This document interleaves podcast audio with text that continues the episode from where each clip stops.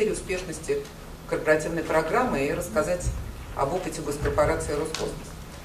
И я лично э, имею опыт организации пяти таких программ. Э, две из них я организовывала, э, когда работала в Объединенной авиастроительной корпорации. И придя в госкорпорацию Роскосмос, э, две программы уже, так сказать, на моем счету. Одна, которая закончена, вторая сейчас у нас в самом разгаре. И пятая программа, которая только началась, я отдельно о ней скажу, потому что мне кажется, что немногие, хотя Татьяна вот упомянула, что они тоже этим занимаются, но немногие вот делают прицельно такие программы специализированных кадровых резерва. Это школа генерального конструктора. Это сейчас очень интересный у нас опыт и, может быть, не уникальный, но мне кажется, достаточно редкий. И говоря о критериях программы, я осмелюсь высказать такую мысль, что э, успешность программы определяет не столько содержание программы и не столько конструкция программы, хотя это является и даже не качество преподавания, хотя это является так называемыми гигиеническими факторами. Конечно, если у вас будет некачественное преподавание и содержание не то, которое нужно бизнесу и которое нужно корпорации, программа не пойдет. Я хотела бы сказать о тех факторах, которые, э, которые о, неких, о неких событиях, которые происходят за пределами этой программы. Что я имею в виду? Вот если разобрать три кейса, что происходит до программы, что происходит во время программы, что происходит после программы. Вот до программы, для того, чтобы программа была успешна, конечно, помимо, и это все говорили, участия, причем активного участия первого лица и топ-менеджмента корпорации, причем участие это не в смысле, ну, делайте программу, вот вам деньги, делайте программу, а участие его, вот как Татьяна говорила, да, как ментора. И особо ценны те менторы, которые э, воспитали уже не одно поколение, например, если мы говорим о кадровом резерве. Но для того, чтобы все-таки начать программу, прежде всего надо понять, для чего вам нужна эта программа. Даже если это программа кадрового резерва. Мы размешали, э, называется программа кадрового резерва и программа кадрового резерва. Некоторые программы кадрового резерва они направлены точечно на формирование, мы его назвали прорыв, программа кадрового резерва «Прорывной лидер». И вот Евгений Руднев, который задал вопрос, а что случается с людьми, которые возвращаются в ту же среду, я вот сейчас к этому вернусь, когда буду говорить, что происходит после программы, он на самом деле очень важен. И здесь вы определяете, раскрываете, развиваете потенциал конкретного человека. И если вы этот потенциал развили, конечно, этот человек не может вернуться на то же место. Второй тип программы, условно мы для себя назвали, это прорывной проект. Понятно, что в таких программах, помимо лекционных э, частей и преподавательских, есть программа, и она больше, эта часть программы, это корпоративные проекты, которые делают, которые делают участники. И э, критерием успешности программы, если это программа корпоративный проект, может быть как раз реализация проекта. Второй критерий, о котором я хотела сказать, перед тем, как начинать программу, надо понять каждой компании, каждой корпорации, какой охват вот этой программы. Потому что некоторые программы требуют маленький охват, это могут быть программы повышения квалификации. Вот в нашем случае охват была вся ракетно-космическая отрасль. Я, чтобы сэкономить время, вы прекрасно понимаете, читаете сами в прессе, что вопрос э, смены поколений и вопрос формирования кадрового резерва и ротации – это сейчас вопрос один из главных для ракетно-космической отрасли. И вот мы отбирая, отбирали мы тоже э, в три стадии, э, тех, кто у нас будет учить, учить на программе, хотел бы сказать о нашем опыте, что здесь нельзя идти на компромиссы. Мы пошли на один политический компромисс, когда у нас должно было быть представлены все крупные интегрированные структуры, которые составляют госкорпорацию Роскосмос, где работает больше 200 тысяч человек. И вот из одной структуры у нас не прошел ни, одного, ни один человек. И мы для того, чтобы включить кого-то, мы включили тех, кого они нам прислали, но они не прошли. Один тур, второй тур, третий тур не прошли.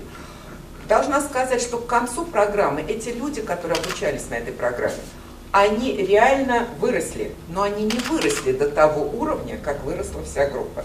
Поэтому это надо иметь в виду. Третий очень важный фактор – мотивация участников. Если человек сам не хочет, то ни, ни, ничто его не заставит э, стать лидером, э, войти в кадровый резерв и потом занять соответствующую, занять соответствующую должность. Каким-то образом это показывает подписание ученического договора. Потому что мы с каждым, э, с каждым те, кто учится на программе, подписываем ученический договор, который обязывает тех, кто закончил, э, того, кто закончил программу, отработать определенное время. У нас отпадают люди, и мы их исключаем из этой программы, не тратим на них деньги. И практика показывает, что 90% тех, кто отпал, это те, кто не захотел подписывать ученический договор. Это означает, что человек не связывает себя дальнейшей работе с данной компанией, с данной корпорацией. Мы, когда говорим «компания», у нас как раз приветствуется перемещение и ротация между предприятиями. То есть кадровый резерв формируется в целом на госкорпорацию «Роскосмос». И вот мы надеемся, что вот по примеру нашего брата Росатома, мы организуем такую работу, потому что ну, мы на другой сейчас стадии жизненного цикла находимся, развития госкорпорации, что у нас будет именно ротация между, э, что у нас будет ротация между э, предприятиями. Во время, э, что важно во время программы? Во время программы на что мы обратили внимание? Во-первых, сейчас все больше и больше программ такого рода включает не просто soft skills, а включает совсем гуманитарные soft skills.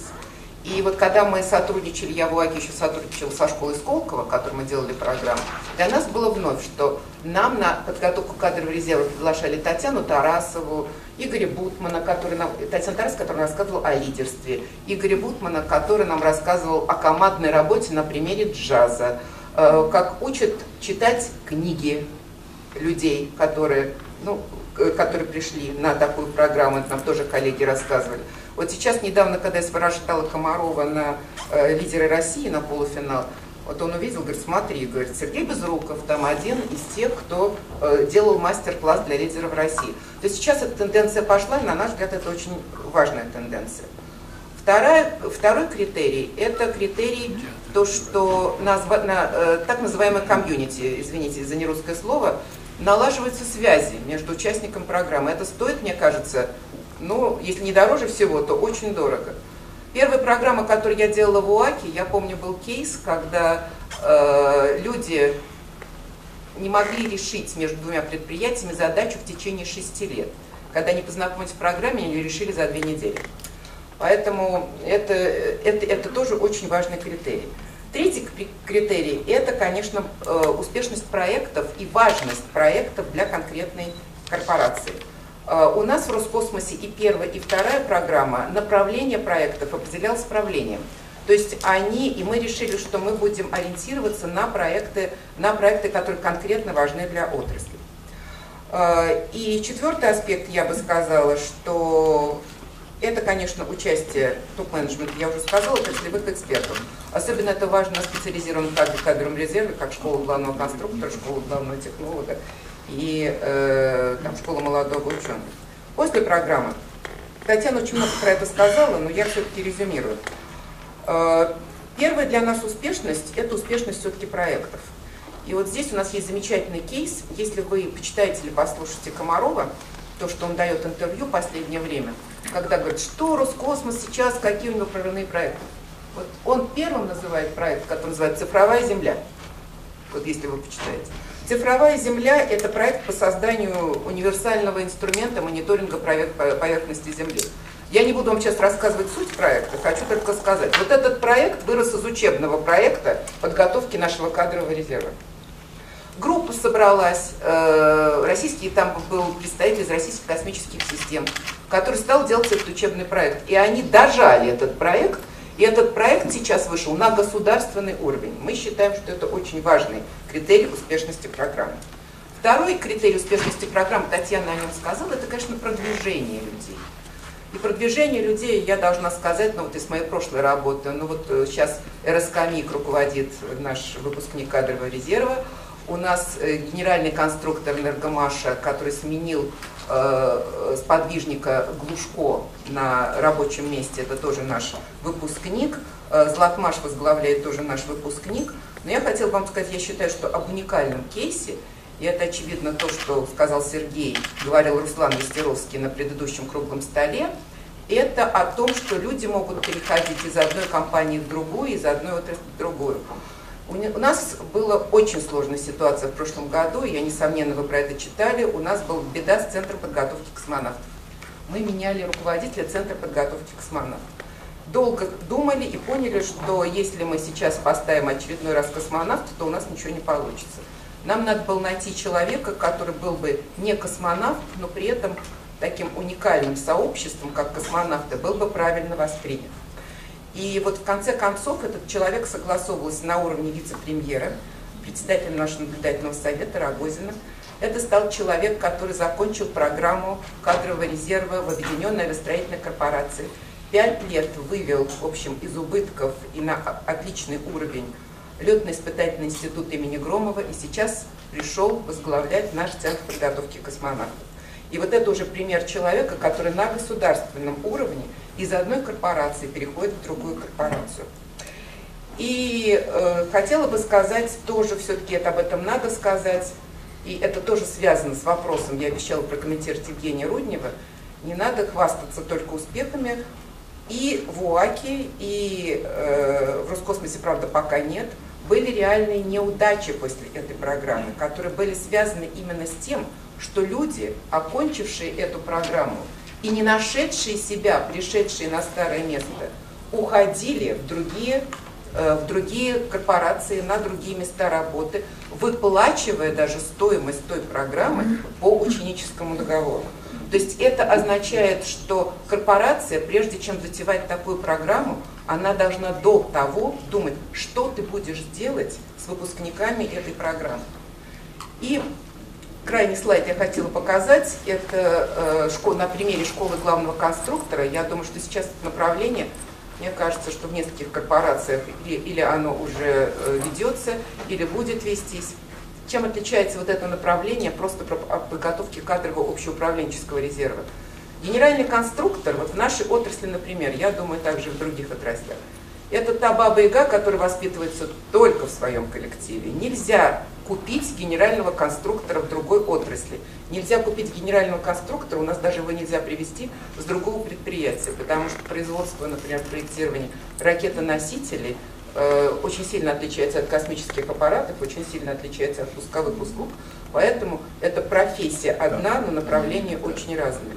Поэтому здесь у нас еще больше внимания уделяется проектам и очень, больше, очень большое внимание, еще больше, уделяется на менторстве на рабочем месте.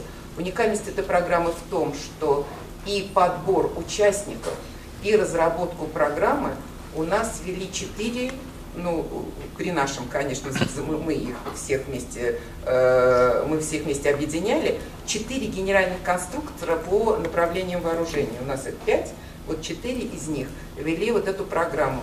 И мы очень надеемся, мы сделаем все возможное, чтобы программа эта была успешной. У нас сейчас прошел первый модуль. Первый модуль получил самые высокие оценки в корпоративной академии, э, в истории вообще корпоративной академии. И мы готовы делиться опытом, и мы надеемся, что ну, здесь мы поспособствуем тому, что мы закроем вот это направление по кадровому резерву генерального конструктора.